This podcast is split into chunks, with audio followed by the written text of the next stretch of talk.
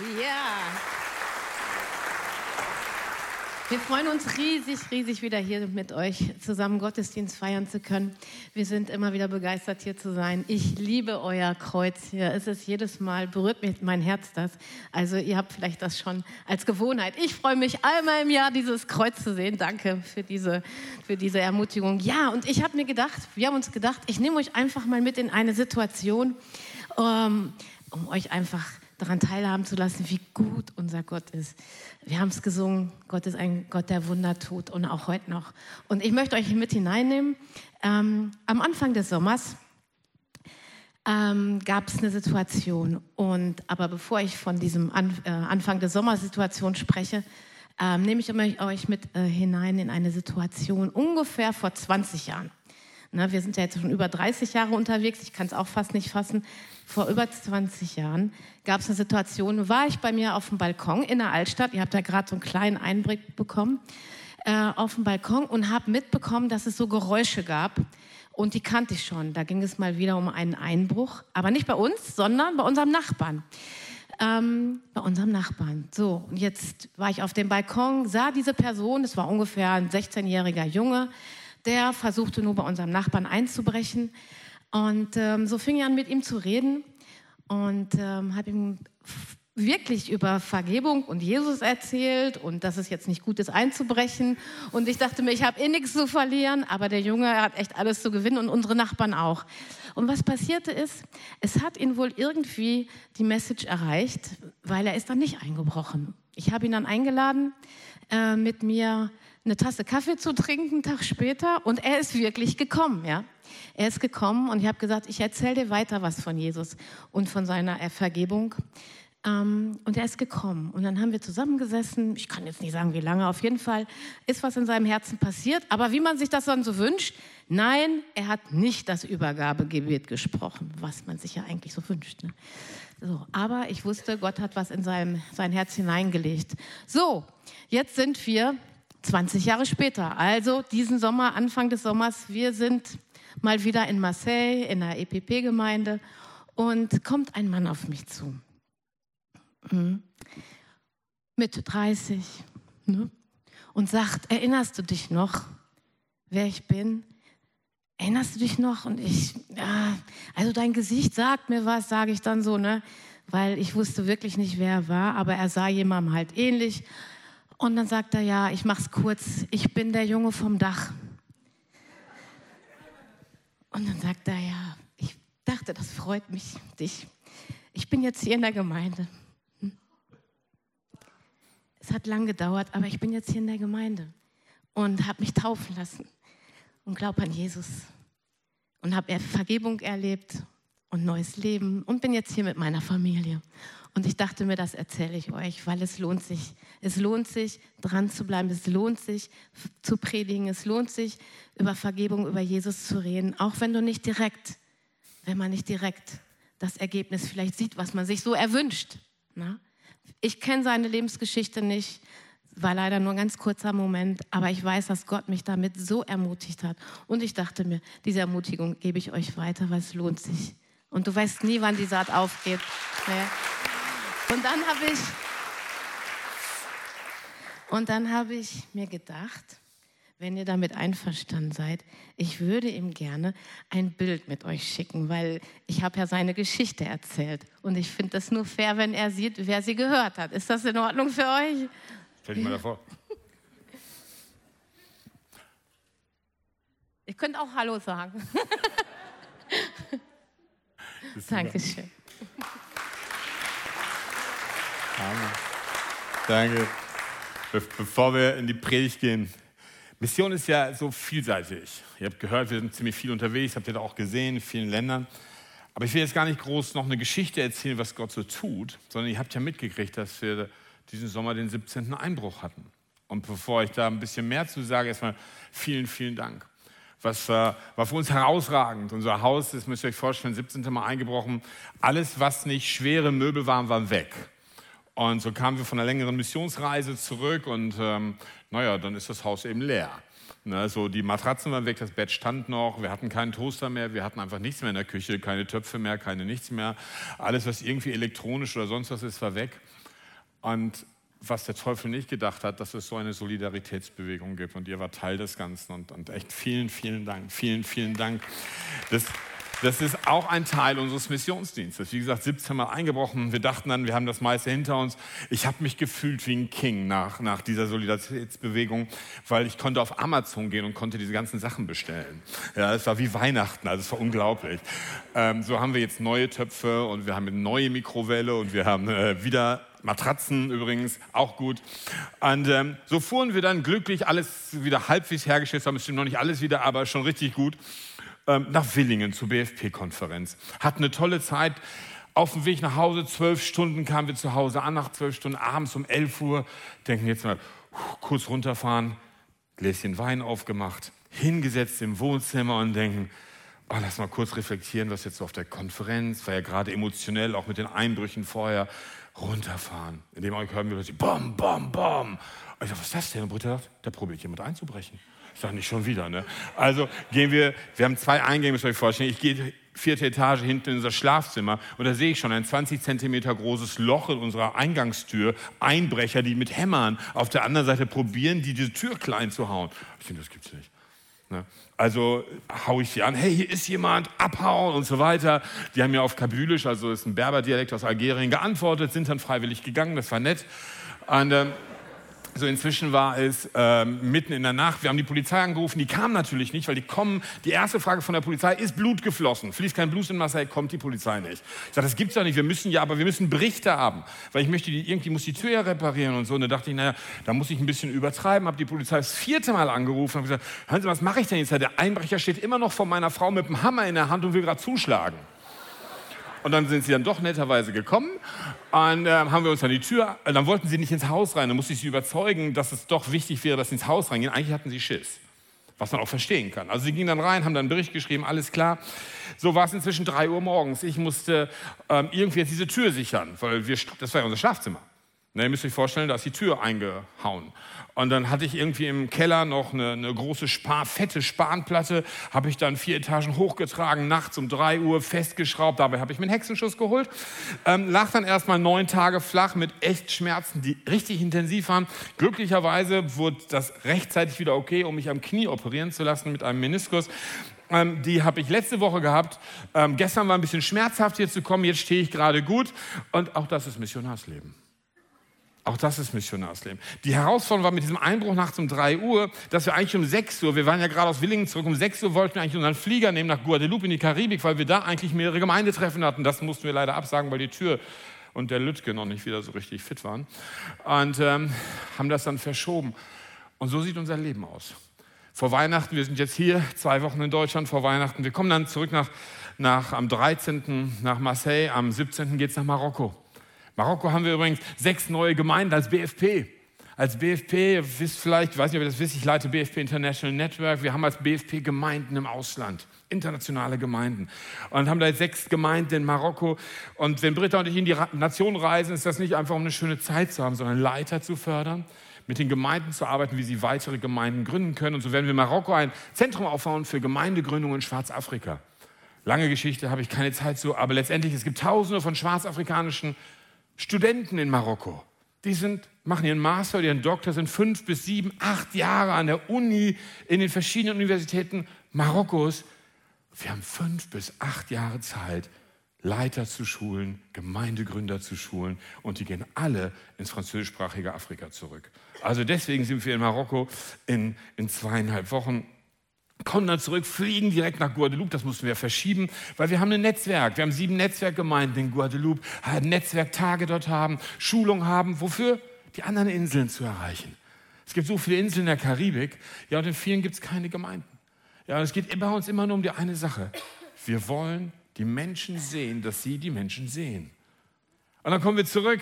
Dann darf ich wieder kurz nach Deutschland kommen ähm, für einen Tag um zurückzukommen. Und Britta hat schon die Koffer bereit und dann geht es nach Israel als nächstes. Eine Woche Israel nochmal vor Weihnachten. Und ähm, was machen wir in Israel? Wir haben unser Bridge-Projekt, Bridge, die Brücke. Wir bauen Partnerschaften zwischen Gemeinden in Europa und Gemeinden in Israel. Viele, wer von euch war schon mal in Israel? Ein paar, ne? Ihr kennt das, wenn ihr nach Israel fahrt, normalerweise. Du fliegst nach Tel Aviv, kommst an, fühlst dich richtig happy, siehst alles auf Hebräisch, hast ein richtig cooles Gefühl, bist in Israel, bist ein oder zwei Wochen unterwegs, von, von Ort zu Ort, bist eigentlich richtig busy, hast vielleicht mal die Möglichkeit, eine Gemeinde zu kennen, aber Beziehungsbau ist sehr schwer in der Zeit. Fließt zurück und warst in Israel. Herausfordernd ist, dass die viele Gemeinden in Israel überhaupt keine Beziehung haben mit den Gemeinden der Nationen. Und deswegen haben wir dieses Bridge Project gestartet, dass wir für jede Gemeinde in Israel, die sich einträgt, in jedem europäischen Land eine Partnergemeinde, wenigstens eine finden, basierend auf den Städtepartnerschaften, wie wir sie kennen. Ihr wisst, ja, ihr kennt Städtepartnerschaften als, als Charles de Gaulle und, und Adenauer als Kanzler seiner Zeit nach dem Krieg sagten, wie schaffen wir es, dass Europa, Zentraleuropa keinen Krieg mehr sieht? Wir müssen uns kennen und lieben lernen. Und so entstanden die Städtepartnerschaften. Und dann gab es Austausch, Schüleraustausch, Sportaustausch, Kulturaustausch und so weiter. Das ist genau der gleiche Gedanke. Dass wir nicht nur einfach nach Israel reisen, sondern dass die Israelis rüberkommen nach Deutschland. Dass wir als Gemeinde aus Deutschland rüberfahren, nicht nur um rumzureisen, sondern sie auch zu treffen, Beziehungen aufzubauen. Das hilft auf der einen Seite den Gemeinden in Israel, sich zu entwickeln, ja, in ihrem ganzen Potenzial, Schulung. Wir haben so vieles zu geben in Europa. Und auf der anderen Seite hilft uns das in Europa gegen Antisemitismus. Weil ich habe eins gelernt aus der Geschichte, wenn ich mir das angucke, auch im Dritten Reich, die Menschen, die für Israel, für Juden aufstehen, sind die, die eine Beziehung haben. Ich stehe nicht auf, ich kämpfe nicht für eine Idee. Ich kämpfe nicht unbedingt für eine Theologie oder eine Philosophie. Aber habe ich einen Freund in Haifa, einen Freund in Tel Aviv, einen Freund in Ashdod, einen Freund in Jerusalem, einen Freund in Ramle, einen Freund in Richon Sion und wo auch immer, dann fange ich an, anders zu denken. Und wenn ich mitkriege, dass, dass antisemitische Bewegungen oder Worte hervorkommen, habe ich ein Standing, hey, du sprichst von meinem Freund da.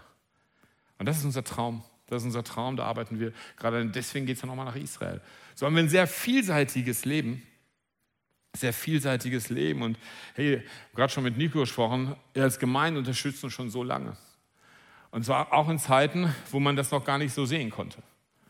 Ja, für viele Jahre haben wir nicht so viel gesehen. Und dann meinte Gott in seiner Gnade irgendwann, jetzt ist der Zeitpunkt, dass ihr aus euren Schwierigkeiten lernt und so manchen anderen vielleicht auch helfen könnt, die auch Schwierigkeiten haben. Und so ist das Ganze eigentlich entstanden. Wir haben ja ein Netzwerk gestartet, das heißt Crossing Waves, und sind jetzt in 27 Nationen mit diesem Netzwerk. Ja, einfach nur für Gemeindegründung und Gemeindemultiplikation ja, wo wir einfach Leiter fördern, zusammenbringen, ja, damit sie sich befruchten gegenseitig. Das ist mein Traum. Damit keiner alleine ist, weil es gibt eine Grundregel, gemeinsam sind wir stärker. Gemeinsam sind wir immer stärker. Und es gibt so tolle Gemeinden in anderen Nationen, in anderen Kulturkreisen, von denen man so viel lernen kann. Ja, und das ist wirklich, wirklich herausfordernd. Und ich würde jetzt gerne in die Predigt hineingehen. Und ich habe sie genannt, ich will, ich will wirklich sehen. Ich will wirklich sehen.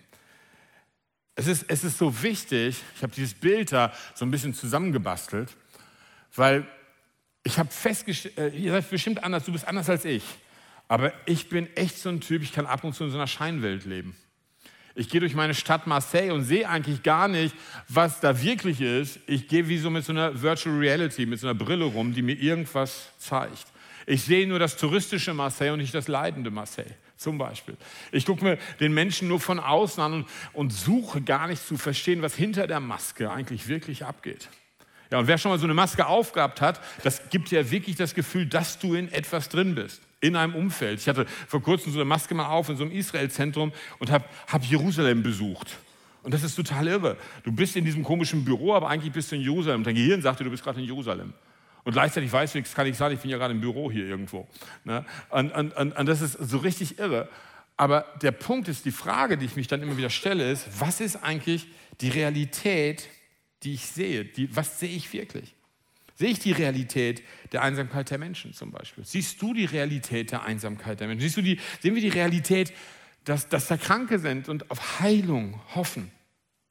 Ja, die Realität, dass Menschen, die Jesus nicht kennen, ewig von Gott getrennt sein werden. Das ist so eine Sache, ist heute nicht mehr so modern, darüber zu sprechen. Wir machen zwar Bekehrungsaufrufe und sowas, aber es gab mal Zeiten, da, da war dieses Bewusstsein ganz tief im Leben der Christen, dass die, die Jesus nicht kennen, für ewig von Gott getrennt sind. Mit diesem Wort Hölle. Das haben wir irgendwie so vielleicht ein bisschen zur Seite getan. Aber Realität ist, sie werden ewig von Gott getrennt sein. Ja, wir sind in unseren Städten, wir begegnen, ich begegne in einer Stadt Marseille, die Metropole 1,8 Millionen, ich begegne täglich Hunderten von Menschen. Ich denke, wow, die meisten davon werden ewig von Gott getrennt sein. Was ist die Realität, die ich sehe? Ich ja, sehe ich diese Realität der, der Verrohung irgendwo der, der Gesellschaft, weil die Liebe Gottes nicht sichtbar ist. Kriege ich das mit? Vielleicht spüre ich es am eigenen Leib. Aber bin ich mir richtig, richtig darüber bewusst? Ich mag das so diese Geschichte, die man im, im, Lukas 19 lesen kann. Da kommt Jesus auf, auf Jerusalem zu, schaut über Jerusalem und fängt an zu weinen. Fängt an zu weinen. Warum weint er? Weil, weil er sich darüber bewusst ist, dass das Volk, zu dem er gesandt wurde, gar nicht versteht, wer er ist. Sie sehen ihn gar nicht. Sie sehen ihn gar nicht, aber Jesus sieht die Realität Jerusalems. man muss sich das mal vorstellen, Jerusalem war der Hotspot seiner Zeit.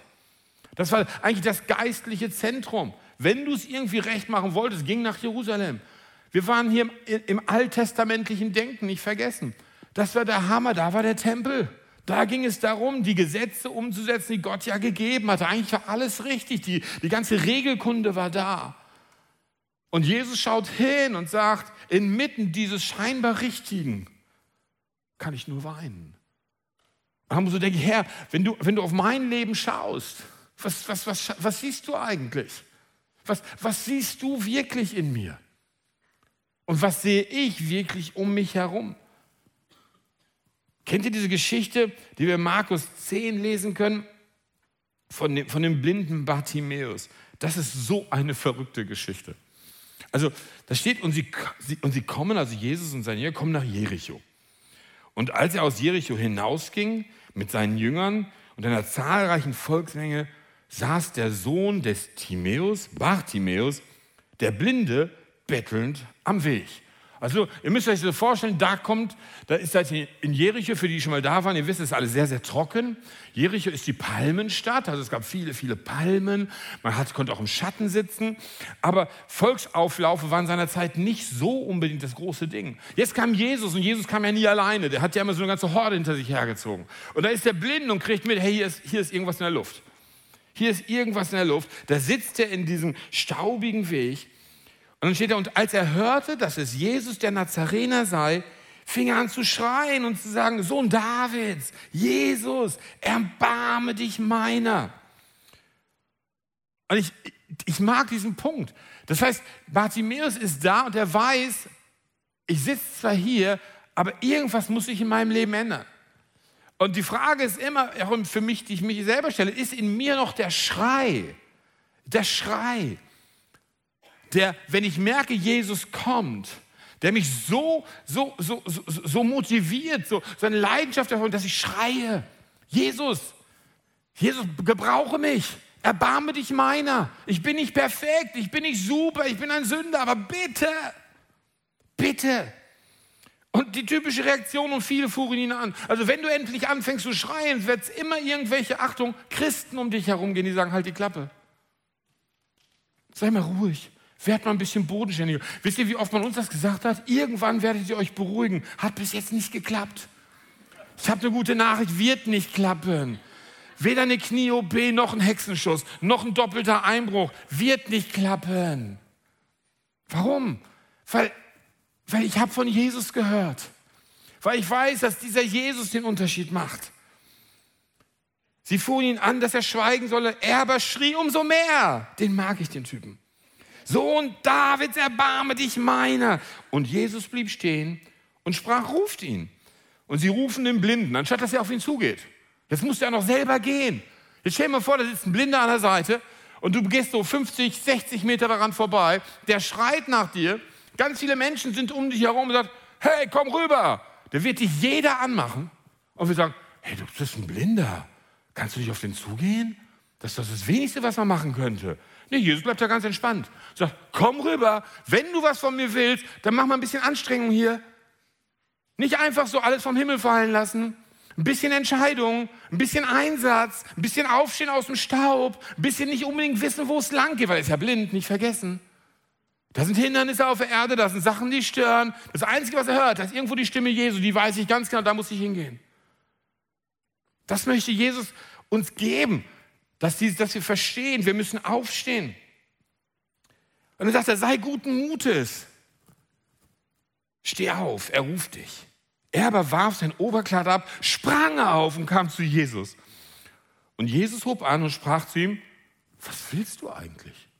Was willst du, dass ich dir tun soll? Jesus, kannst die Augen mal aufmachen? Hier ist das blind. Und ab und zu kommen wir zu Jesus und, und Jesus ist wirklich da. Dann komme ich zu Jesus und Jesus sagt mir, Björn, was willst du eigentlich? Und dann könntest du ja sagen, Jesus, ist doch, ist doch wohl klar, oder? Es ist doch wohl sichtbar, oder? Oder Jesus, du weißt doch genau, was ich gerne möchte. Und Jesus sagt trotzdem zu dir, was willst du eigentlich? Und dann sprach der Blinde zu ihm, Rabuni, dass ich wieder sehend werde. Und das ist eine ganz komische Frage, dieses Was willst du? Und ich denke, dass da viel mehr hintersteckt als nur ich will sehend werden. Die Frage ist, willst du wirklich sehen, was Jesus sieht?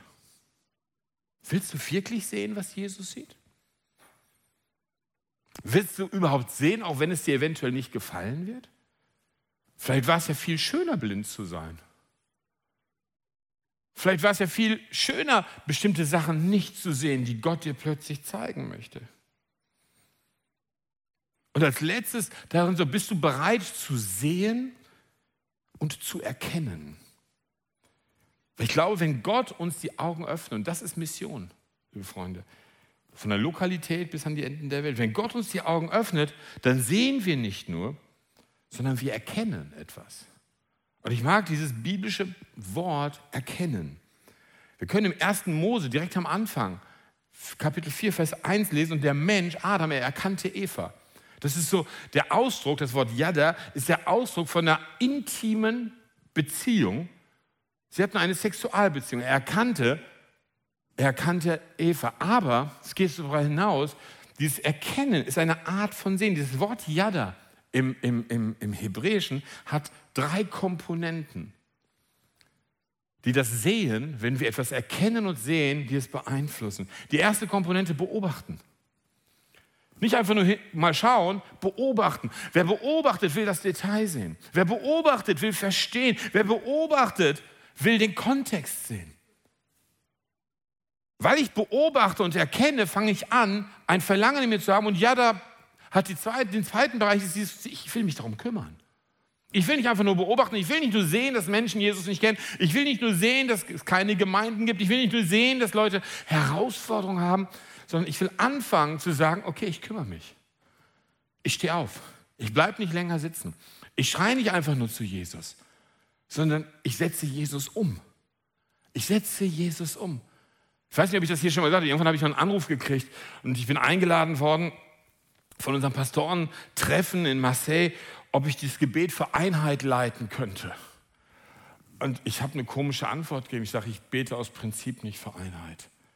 Ich bevorzuge sie auszuleben. Weil ich kenne zu viele Christen, die für Einheit beten, aber zu wenige, die was dafür tun. Versteht ihr? Und das ist so ähnlich wie Mission, das ist so ähnlich wie für Heilung, das ist so ähnlich für viele andere Punkte. Wir können es beobachten und, und einfach nur aussprechen. Aber Jesus möchte uns dahin führen, dass wir Täter des Wortes sind. Dass wir es in die Tat umsetzen. Deswegen ist das immer was ganz, ganz Praktisches. Und wenn ich anfange, mich darum zu kümmern, dann kommt diese dritte Komponente. Ich fange an zu erkennen. Ich erkenne es wirklich. Und sie erkannten sich. Ich erkenne den intimen Gedanken Gottes in dieser Situation. Das heißt, wenn Gott uns sehen lässt, dann werden wir Details erkennen, wie in einer Beobachtung. Wenn Gott uns sehen lässt, dann werden, wird uns das Gesehene so in unserer Seele berühren, dass wir uns darum kümmern wollen. Und wenn Gott uns sehen lässt, dann werden wir Lösungen, den Heilsplan, den Lösungsplan Gottes verstehen und dementsprechend handeln können. Und ich möchte dich hineinnehmen in vier Kriterien des Sehens von vier verschiedenen Männern, die uns zeigen, wenn Gott einen sehen lässt, bewirkt das etwas. Der erste ist Mose. Ich werde, wir können es nachlesen in 2. Mose 2, Vers 11 und 12. Die Geschichte ist folgende. Mose als Kind war ja, war ja ausgesetzt worden von seiner Mutter, damit er überlebt. Die Kinder sollten sterben. Er wurde, gefangen, er wurde gefunden, er wurde am Königshof des Pharao erzogen, hatte also eine Hammer-Ausbildung. Und irgendwann stellt er fest, ich bin gar kein Ägypter, ich bin Hebräer. Und dann steht die, sagt das Wort, dass er, dass er sah, dass er die, die Not seines Volkes, der Hebräer, sah. Und was da passiert in dem Augenblick, als Mose anfing zu sehen, fing er an, sich mit ihnen zu identifizieren. Dann hat er es erst in eigener Kraft ein bisschen probiert, sah eine Ungerechtigkeit, brachte den Ägypter um, war nicht so eine gute Idee. Aber was passierte in diesem Augenblick? Es war die Vorbereitung, dass er später der große Leiter dieses Volkes wird. Er musste sich erstmal mit ihnen identifizieren. Gott möchte uns hineinführen, dass wir sehen, die Menschen sehen, zu denen er uns senden will. Und dass wir uns mit ihnen identifizieren. Das kann deine Nachbarschaft sein, das kann deine Stadt sein, das können diese Länder sein, in denen Britta und ich unterwegs sind. Jedes Mal, jedes Mal muss man sich umstellen, identifizieren mit ihnen. Wenn wir nach, nach Israel gehen, müssen wir ganz andere Leiter sein als in der Karibik. Ja, wenn wir, wenn wir nach Marokko fliegen, dann werden wir ganz anders auftreten müssen, als wenn wir in Deutschland sind. Wir müssen uns immer mit ihnen identifizieren, mit ihrer Not, mit ihren Bedürfnissen und immer wieder Jesus suchen. Jesus, lass mich sehen, dass ich verstehe und mich mit ihnen identifiziere, damit dein Herzschlag rübergegeben wird. Die zweite Art des, des Sehens ist das, was ich schon erwähnt hatte, dieses Jesus-Sehen. Wenn wir sehen wie Jesus, dann werden wir Erbarmen mit Menschen haben. Okay? Erst am Mose, damit wir uns mit ihnen identifizieren überhaupt. Aber das zweite, Erbarmen. Erbarmen. Und ich weiß nicht, wie das für dich ist. Ab und zu braucht es ganz viel Mut, mal in den Spiegel zu gucken und zu schauen, habe ich überhaupt noch Erbarmen mit Menschen? Ab und zu ist so viel Leid um mich herum, dass ich abschalte. Und das ist eine ganz normale seelische Reaktion. Man will gar kein Leid mehr hören. Oder wenn du momentan die Medien an, anmachst und du hörst die ganzen verschiedenen, du hörst ja nur Schwierigkeiten. Du hörst ja nur Leid, nur Schwierigkeiten, nur Herausforderungen, nur Ängste. Ja, will ich mich denn noch mit den Ängsten meiner Nachbarn irgendwie auseinandersetzen?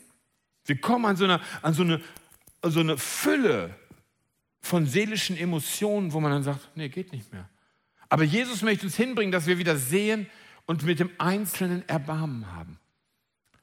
Also Identifizierung und Erbarmen. Weil wenn wir Erbarmen mit ihm haben, dann wird diese bedingungslose Liebe Gottes freigesetzt. Und diese bedingungslose Liebe Gottes, die, das sehen wir am, am, am Leben Jesu selber, die ist die einzige Möglichkeit, dass wir nicht zuerst an uns denken, sondern zuerst an den anderen. Die bedingungslose Liebe Gottes hat dafür gesorgt, dass Gott nicht an sich gedacht hat, sondern an den Menschen. So sehr hat er die Welt geliebt. Okay? So, so ich als Björn, wie gesagt, ich bin nicht so, so, so, so, so, so, so super drauf wie ihr. Ich stelle immer wieder fest, ich liebe nicht. Ich stelle immer fest, die sind mir egal. Ich stelle immer wieder fest, let's make Björn great again. Lass, lass, uns, lass uns an mich denken, das ist immer gut. Nein, es ist nicht. Aber dieses Jesus, dieser Jesus-Lebensstil ist, er sehnt sich danach, Menschen zu finden, die die anderen Menschen sehen und sagen, ihr, ihr gutes Leben ist mir wichtiger als mein gutes Leben. Ihr Glück ist mir wichtiger als mein Glück. Und das ist ja gegen diesen Zeitgeist. Muss ich nicht erst an mich denken? Ist es nicht besser, dass ich erst gesund werde, bevor ich einen Kranken heile? Ist es nicht besser, dass ich erst Ruhe habe, bevor ich irgendwas was Gutes weitergeben kann, dass ich eine gewisse Qualität habe? Wisst ihr was? Die zwölf Jünger hatten überhaupt keine Qualität.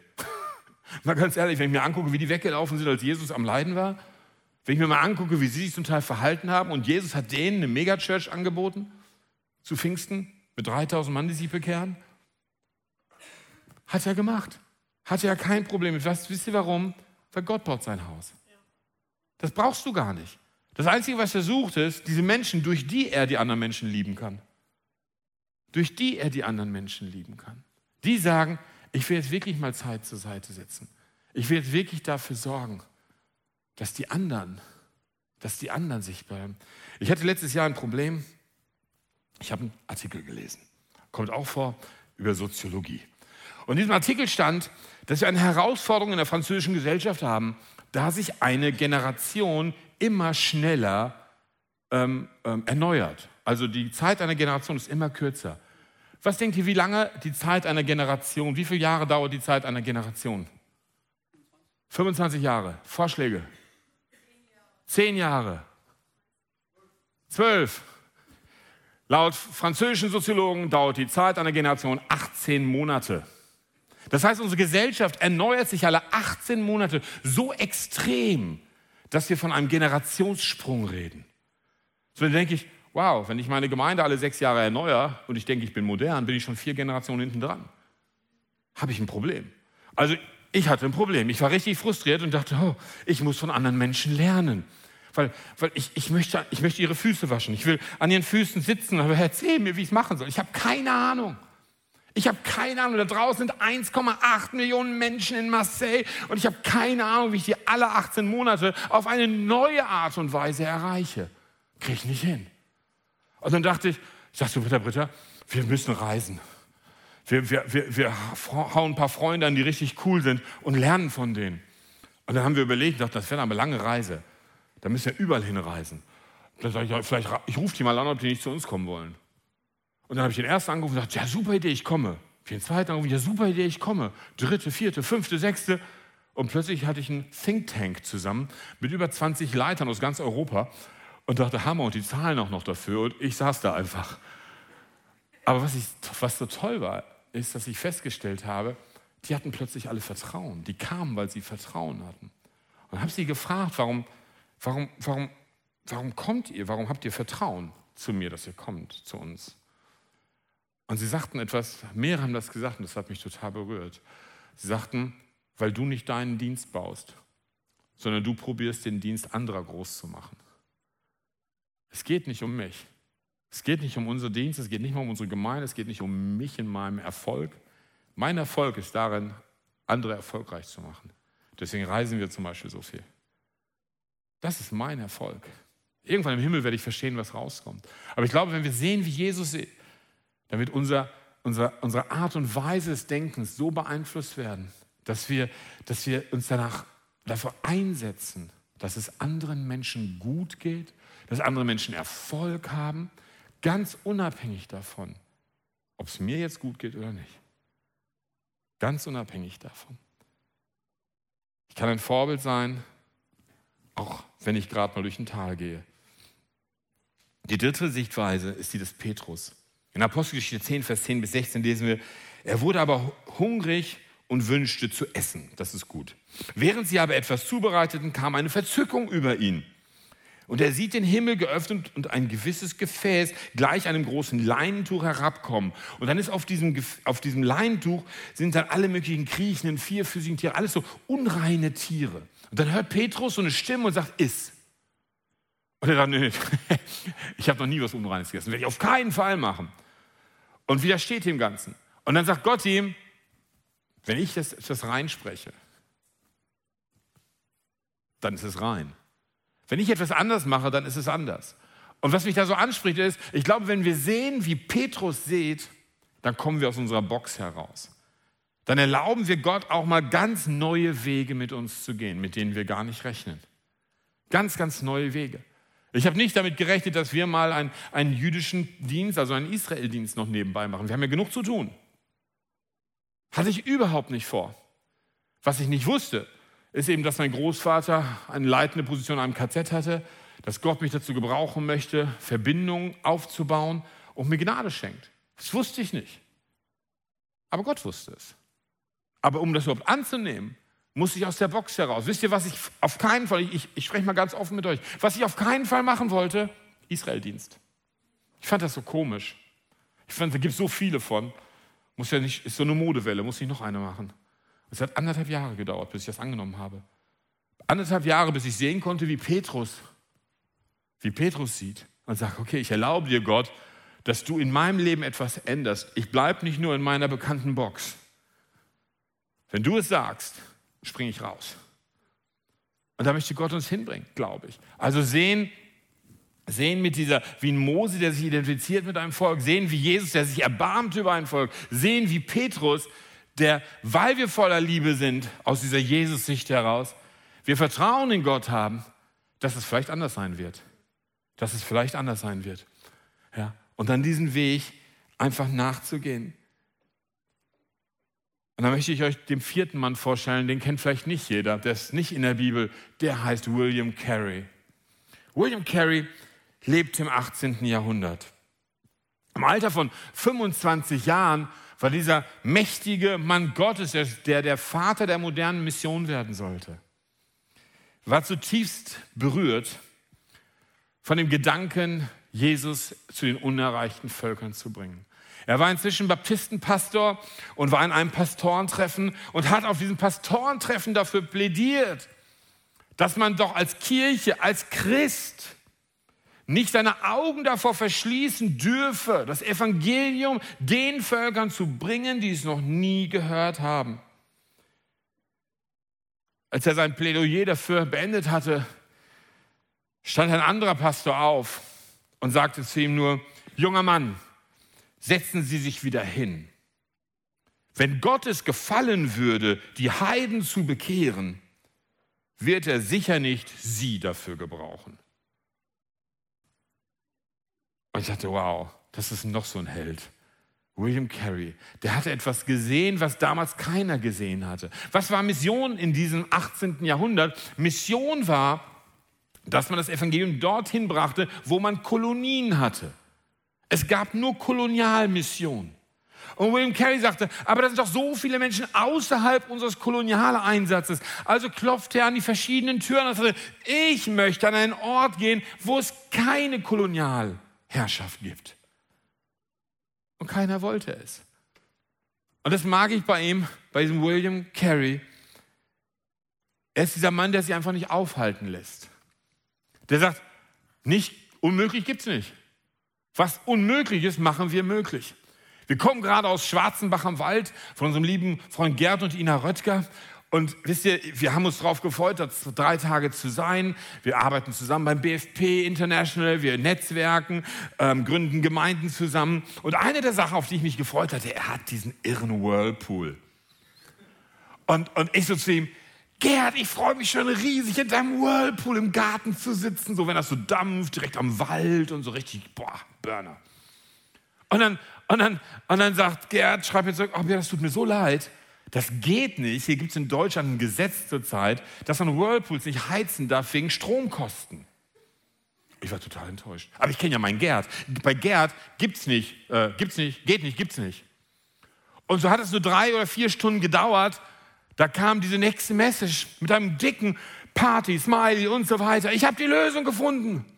Du kommst zu einer Therapie, weil für therapeutische Zwecke davon Whirlpools anmachen. Und so komme ich gerade aus einer dreitägigen Therapie in Schwarzenbach am Wald.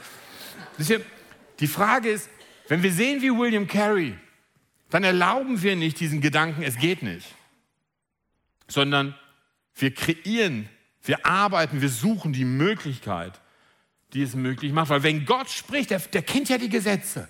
Wenn Gott spricht, der weiß, was er vorhat. Da gibt es nicht ein, geht nicht. Und so hat William Carey, wurde der erste Missionar der Baptist Mission Society. Hat einfach eine neue Mission gegründet. Hat einfach gesagt, wir machen es anders. Warum? Weil ich kann nicht verleugnen, was Gott in mein Herz gelegt hat. Ich möchte es nicht weiter herausschieben. Und ganz ehrlich, wir können immer Gründe finden, und auch gute Gründe, bestimmte Sachen nicht zu machen, den Menschen nicht zu lieben, uns keine Zeit für sie zu geben.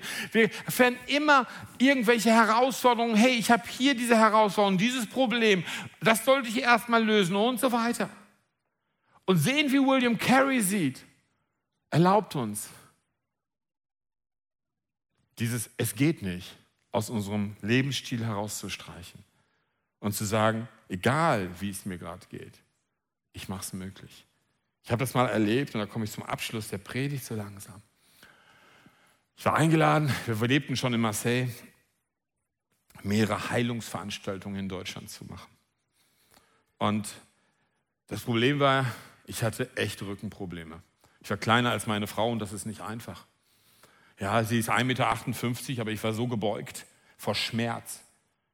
Ja, ähm, ich konnte nicht mehr. So, jetzt waren da diese diese Heilungsgottesdienste.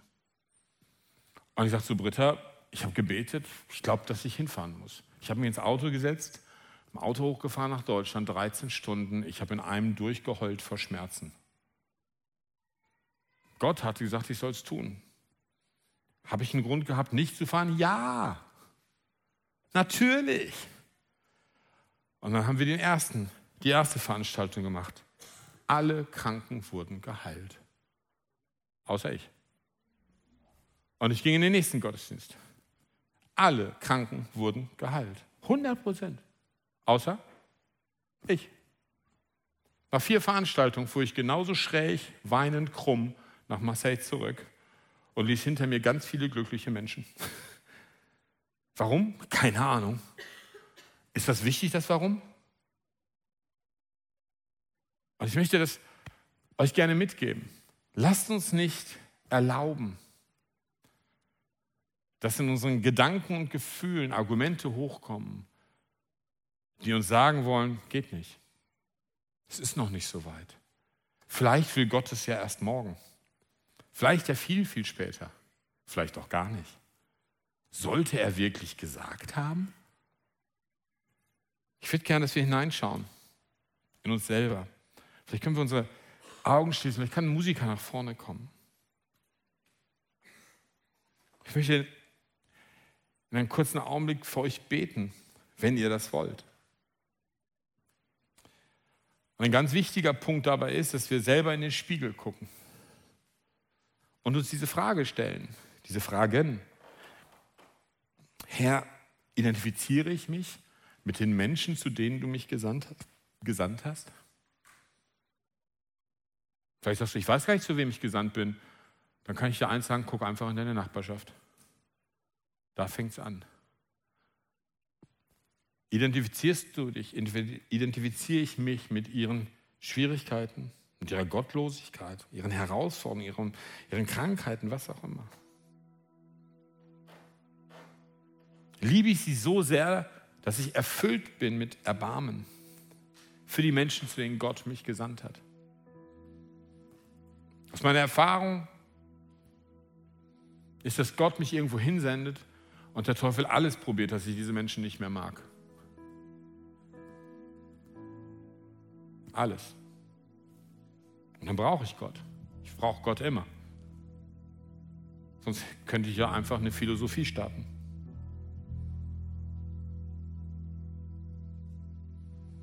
Wenn ich mich identifiziere und Erbarmen habe, erkenne ich mein Umfeld so, dass ich meinen eigenen Horizont erweitere, um die Menschen zu erreichen, die, zu denen Gott mich sendet. Wie kann ich das machen?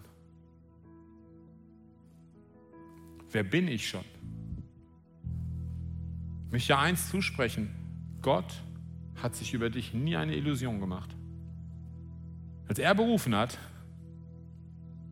war er dein größter Fan. Weil er gibt seine Berufung nur Menschen, von denen er Fan ist. Er glaubt an dich.